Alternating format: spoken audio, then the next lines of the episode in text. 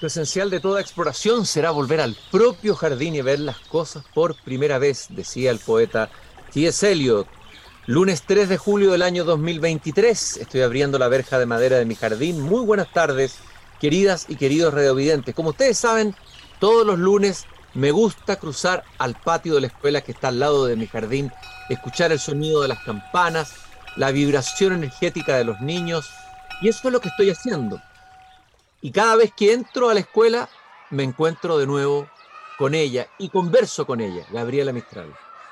Muchas de las cosas que hemos menester tienen espera, el niño no. Él está haciendo ahora mismo sus huesos, criando su sangre y ensayando sus sentidos. A él no se le puede responder mañana, él se llama ahora. Él se llama Ahora, si había una pasión que tenía Gabriela Mistral, era la pasión por los niños, la pasión por el presente mágico del niño, la defensa del niño. Y hay algunos autores que han tenido esa pasión. Entre ellos está Antoine de Saint-Exupéry. Antoine de Saint-Exupéry nació hace poco, en día, no en años, el 29 de junio, pero de 1900, en la ciudad de Lyon. Antoine de es autor de varios libros que tienen que ver con la aviación, que tienen que ver con la épica de la aviación, esos aviadores que cruzaron el océano, que cruzaron las cordilleras, que cruzaron los desiertos, que llegaron con el correo aeropostal aquí al sur del mundo, que se extraviaron a veces en el desierto del Sahara bueno, él formaba parte de esa épica extraordinaria. Y él tenía una pasión por la infancia también. Y escribe un libro notable, una fábula que la mayoría de ustedes conoce, El Principito, en francés, Le Petit Prince. Cuando apareció ese libro, muchos críticos franceses, se preguntaban por qué Antoine de Exupéry escribe un libro para niños, si él había escrito Tierra de Hombres, había escrito Vuelo de Noche, libros sobre la aventura humana, ¿por qué un hombre de acción escribe una fábula para niños? Pocos entendieron lo que escondía, el tesoro, la profundidad que escribí, escondía ese libro. Y hoy día en el jardín vamos a hacer un programa especial en el patio de la escuela sobre el pensamiento pedagógico implícito o la visión de la educación y de la infancia implícitos en el libro El Principito. Me parece que ahí hay una fuente de reflexión para los profesores, para los padres, muy importante y muy enriquecedora. Estoy seguro que a Gabriela Mistral, inspiradora de este espacio, ese pensamiento le habría interesado y gustado. Y yo publiqué en Pauta este fin de semana una carta. Una carta a Antoine de Saint-Exupéry recordando su nacimiento el 29 de junio de 1900 en la ciudad de Lyon. Y voy a leer algún fragmento de esa carta. Parto diciéndole, querido Antoine de Saint-Exupéry, sé que suena presuntuoso o atrevido dirigirse así a un escritor a quien nunca conocí en persona y con quien establecí un vínculo solo como un lector más de los millones de lectores que tuvo. Pero no encontré otra forma para empezar esta carta. No puedo evitar este afecto que es más que simple admiración. Hay escritores que se vuelven tan cercanos y uno les debe tanto que junto con la admiración nace también el afecto.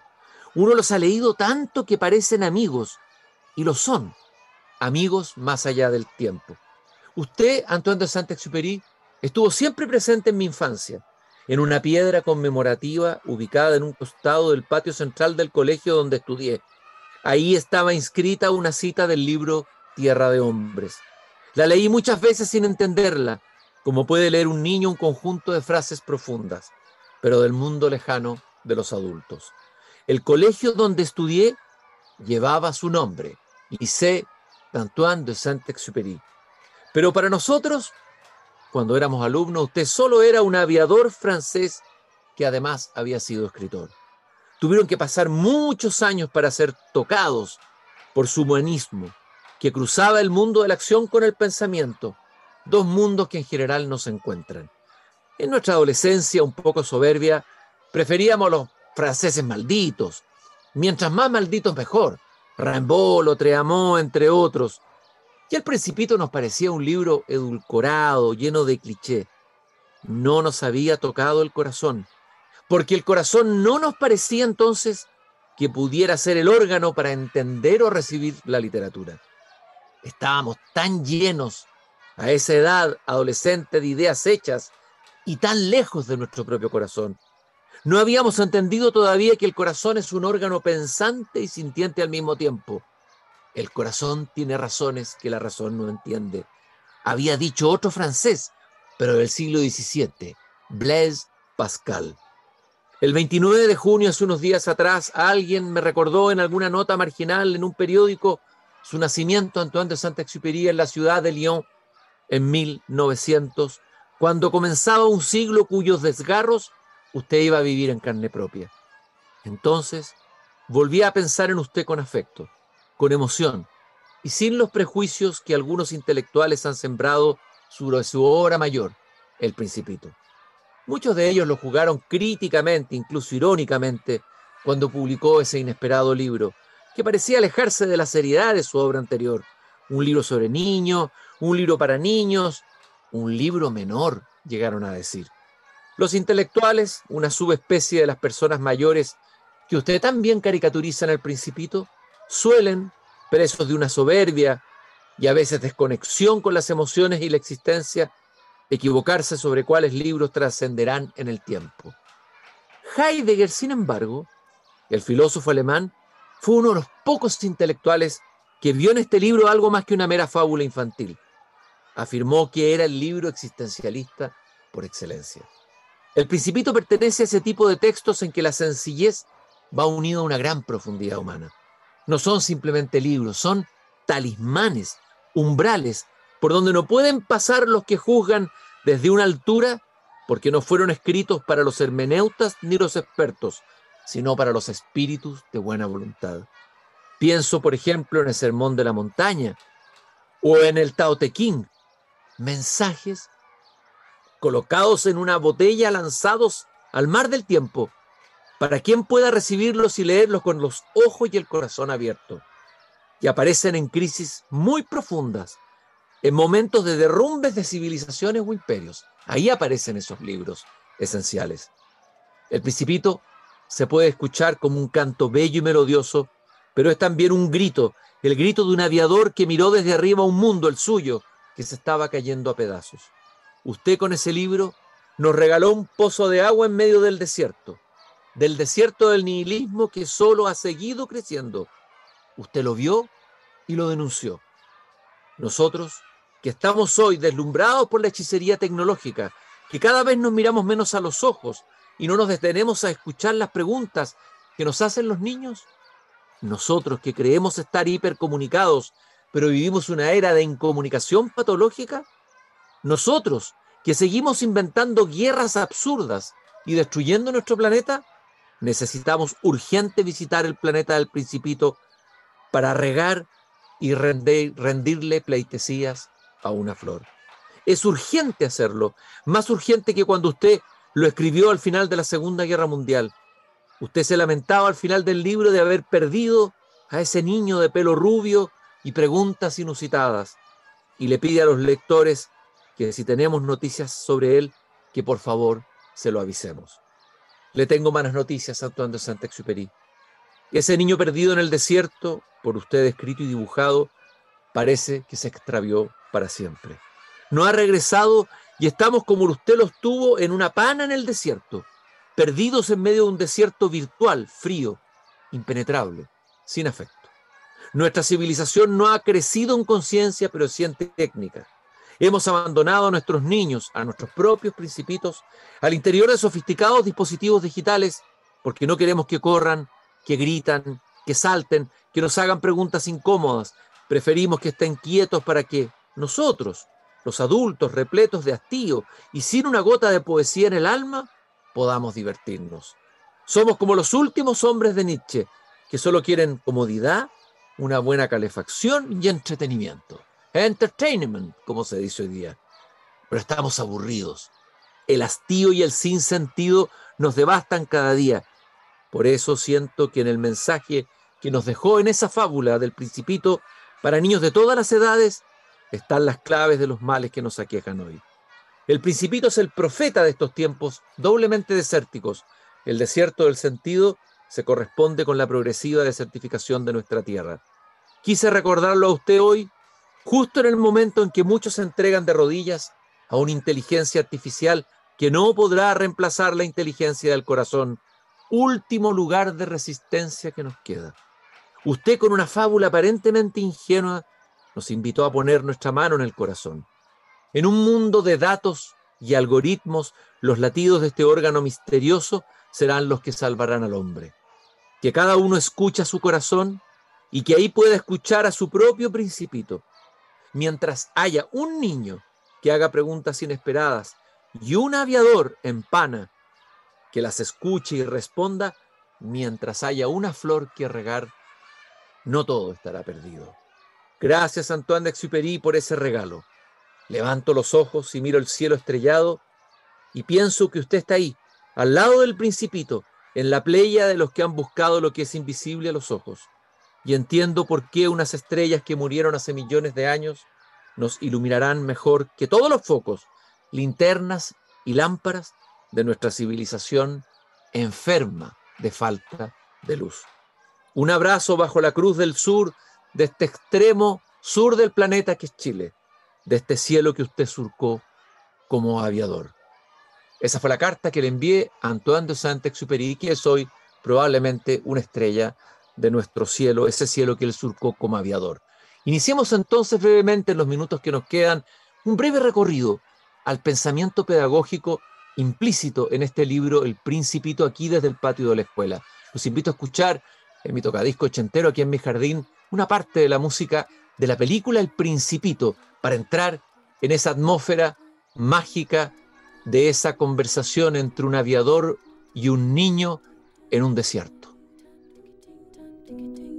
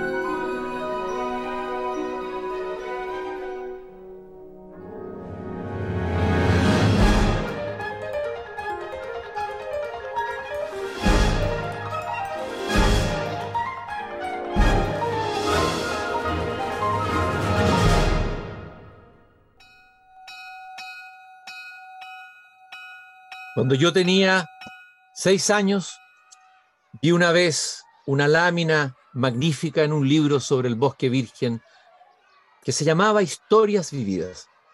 Representaba una serpiente boa que se tragaba a una fiera. He aquí la copia del dibujo. El libro decía, las serpientes boas tragan sus presas enteras sin masticarlas. Luego no pueden moverse y duermen durante los seis meses de la digestión. Reflexioné mucho entonces sobre las aventuras de la selva y a mi vez logré trazar con un lápiz de color mi primer dibujo. Mi dibujo número uno era así. Mostré mi obra maestra a las personas grandes y les pregunté si mi dibujo los asustaba. Me contestaron, ¿por qué habría de asustar un sombrero? Mi dibujo no representaba un sombrero, representaba una serpiente boa que dirigía, digería un elefante. Así comienza el libro El Principito de Antoine de Saint-Exupéry. Un niño dibujando desde su imaginación y su percepción de lo que ha visto o escuchado, su propia interpretación de esa realidad. Pero la respuesta de los adultos, y desde luego de los profesores, es esta. Las personas grandes me aconsejaron que dejara a un lado los dibujos de serpientes boas abiertas o cerradas y que me interesara un poco más en la geografía, la historia, el cálculo y la gramática. Así fue como a la edad de seis años abandoné una magnífica carrera de pintor. Aquí instala Antoine de Saint-Exupéry en el comienzo de este libro una idea que merece ser reflexionada desde la pedagogía. Es decir, ¿cuál es la tarea del profesor en su corrección, entre comillas, de un trabajo que pueda hacer un niño, sobre todo en un área como las artes plásticas, la música o la literatura? ¿Qué debe hacer un profesor? Es difícil responder esa pregunta. Cada disciplina es distinta y tiene exigencias y rigores distintos.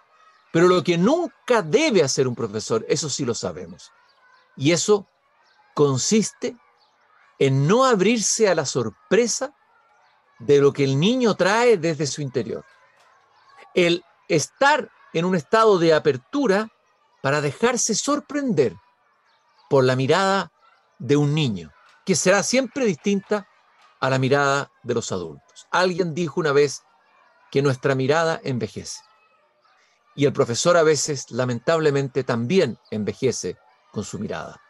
Este profesor, que además es extremadamente literal en interpretar el dibujo de un niño, le dice, este no es el dibujo correcto, representa a tantos profesores, yo lo soy, y he cometido también esos mismos errores que en el momento decisivo, en ese momento crucial en que el niño nos abre su espíritu y su alma con una creación que viene de adentro, con la mirada del mundo con sus ojos de niño, y la voz del adulto lo reprime y lo aleja probablemente de algo que podría haber sido el llamado de una vocación. Todos los días asesinamos niños, asesinamos Mozart, asesinamos Leonardo da Vinci, asesinamos Pablos de Neruda en la sala de clases. El mismo Antoine de Saint-Exupéry, en el libro Tierra de Hombres, escrito anterior del Principito, cuenta un encuentro en un tren con una pareja mayor, un tren lleno y abarrotado de, de gente que va roncando o comiendo, y en medio de dos adultos viene un niño.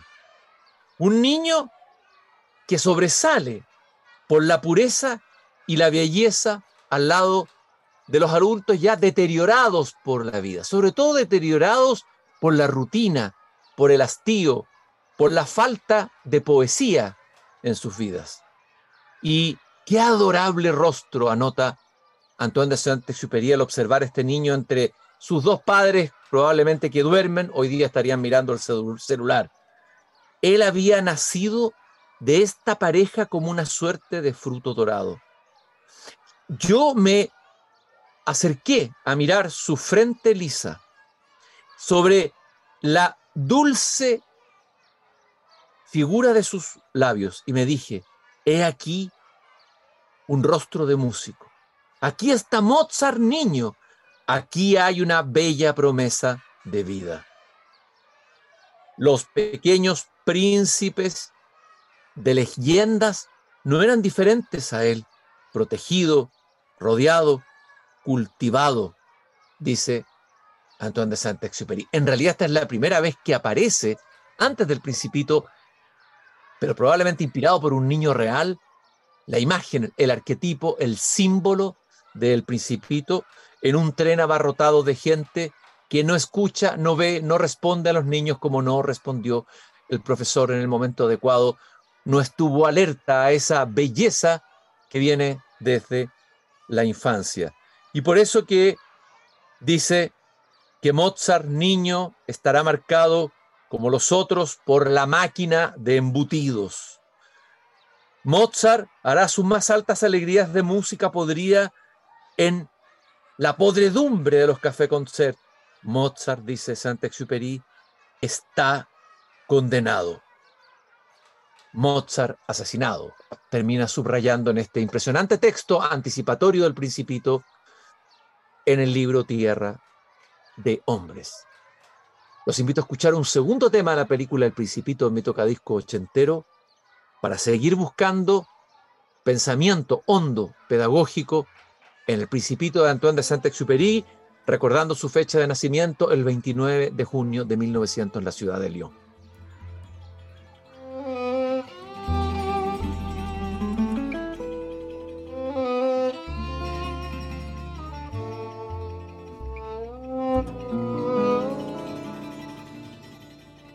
A one, two, three, four. Ba da da dee doo doo doo.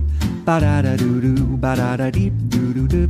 Ba da da doo doo. Ba da da dee doo doo doo. Ba da da doo ow. Turn around. I'm right behind you. Turn around. I'll turn around too. Turn around so we can clap hands. Turn around. It's fly to flutter, turn around. Hot peas and butter, turn around.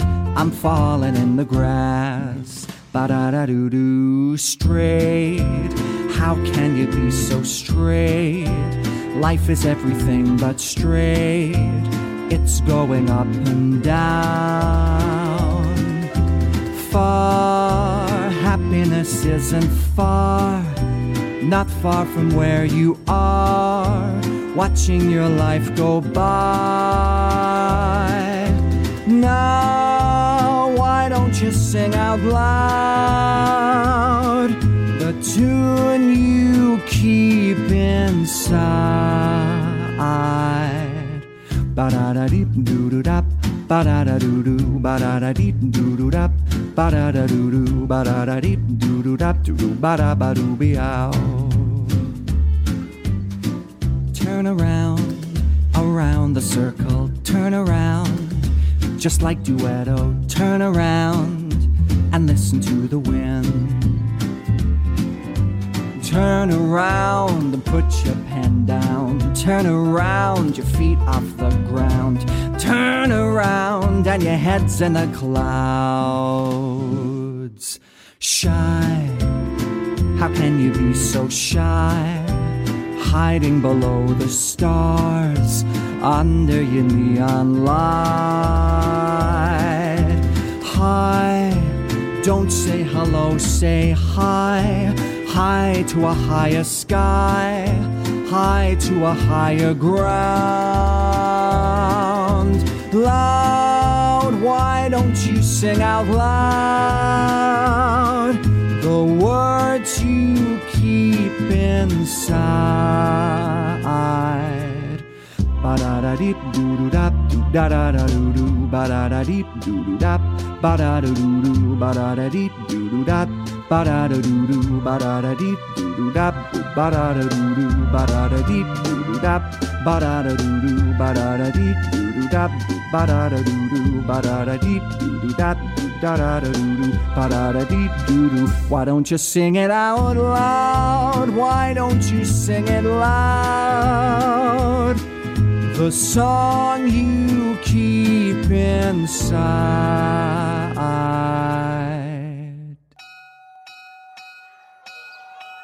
La historia del Principito nos cuenta que un aviador se extravió en el desierto.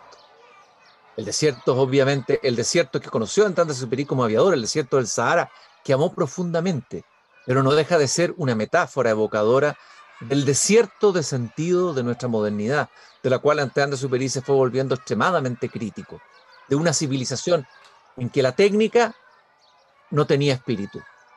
Y ese niño que al comienzo le hace peticiones insólitas como que dibújame un cordero y que luego le hace preguntas que no puede responder o que él considera tal vez tontas o inútiles. Él estaba preocupado de reparar la pana de su avión, estaba desesperado, pero esto termina siendo una pana más profunda. Se va dando cuenta el aviador que la verdadera pana no la tiene en el motor del avión, sino que en el motor de su propio ser, en el corazón, que es el motor del ser humano.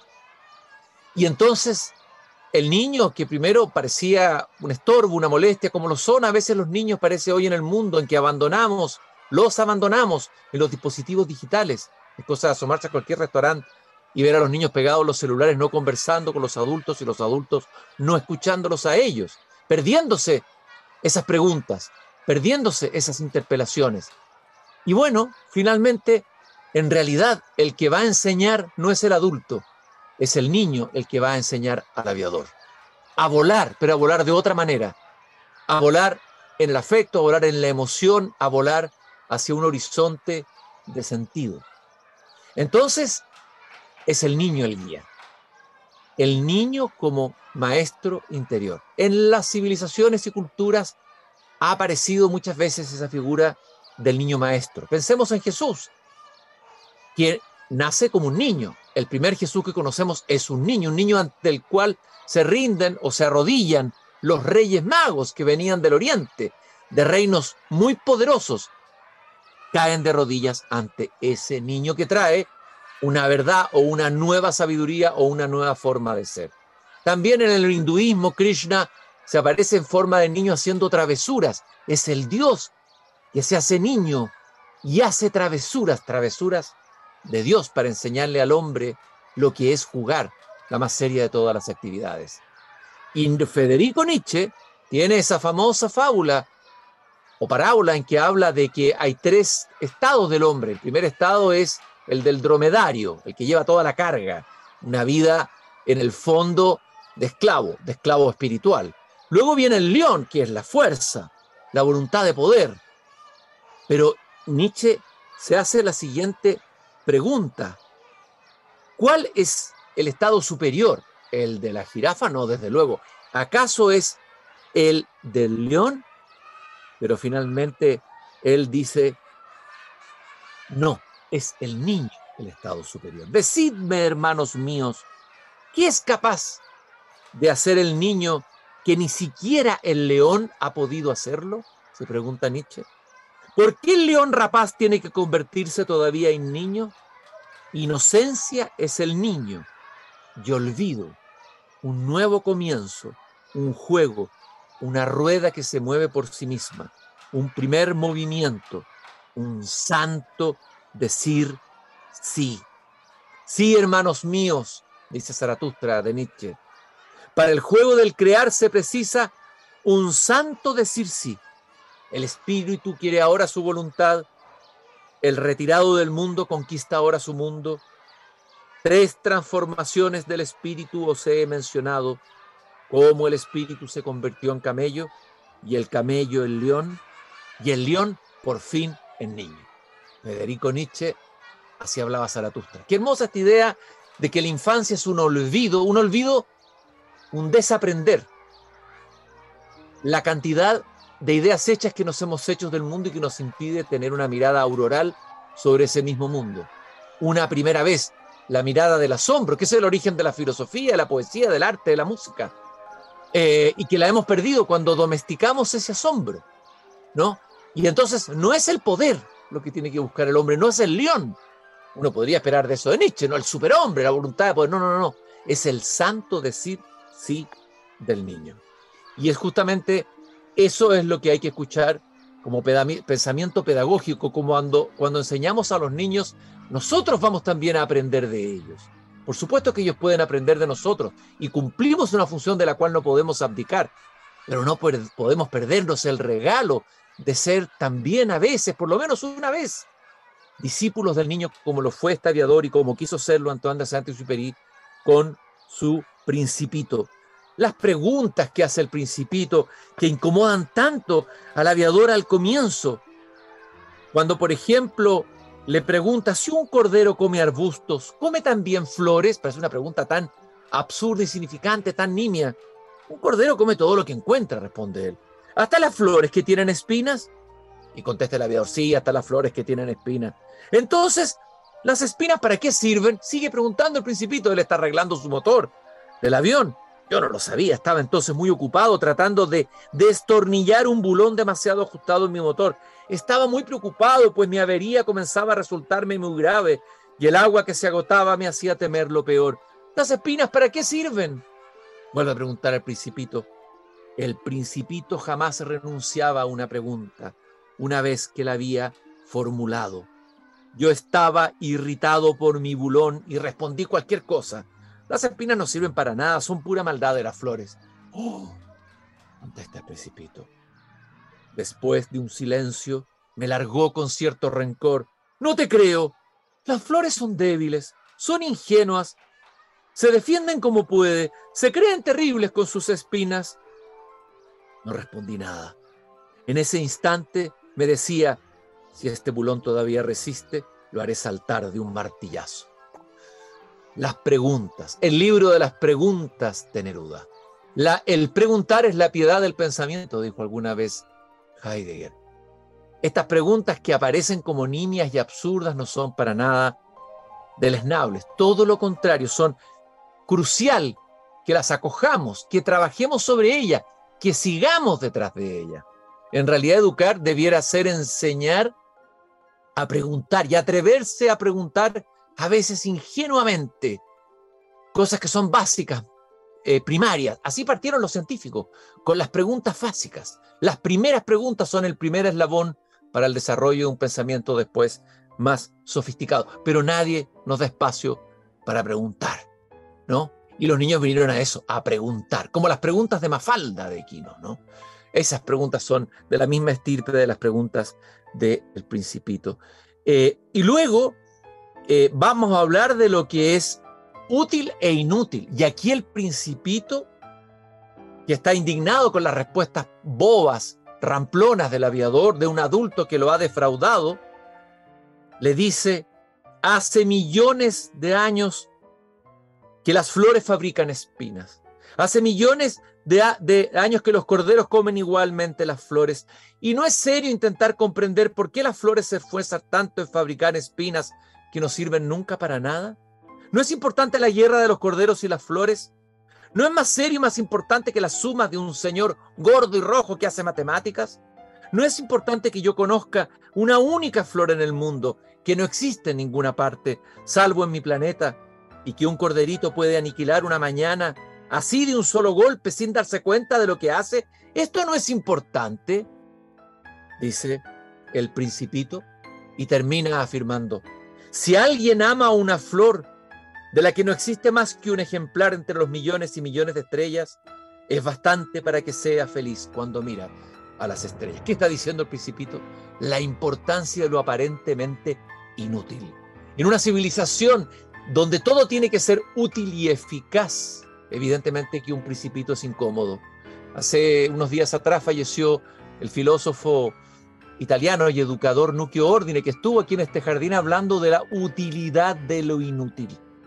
Hay que volver a las escuelas, sobre todo en este tiempo donde nos dirigimos a buscar respuestas de la inteligencia artificial, a buscar las preguntas de los niños para recuperar la utilidad de lo inútil. Qué extraordinaria enseñanza hay en el principito. Un libro de resistencia en estos tiempos excesivamente racionales y tecnificados. Un poco de corazón, una flor que sea un principito en medio del desierto. Terminemos con un temita de la película El Principito. Gracias por haberme acompañado, queridos y queridas radiovidentes. Nos encontramos nuevamente mañana aquí en el jardín que tiene a su lado un patio de una escuela. Recordarles que el Grupo Viva está comprometido con la sostenibilidad en los barrios y la cultura al interior de la empresa. Y Fundación Irarraza, comprometido con la educación. Todos los lunes hablamos y conversamos de educación. Hoy hicimos un programa excepcional sobre el pensamiento pedagógico de Santa Exuperi sin ninguna pretensión. Fueron solo vislumbres. Nos encontramos mañana nuevamente aquí.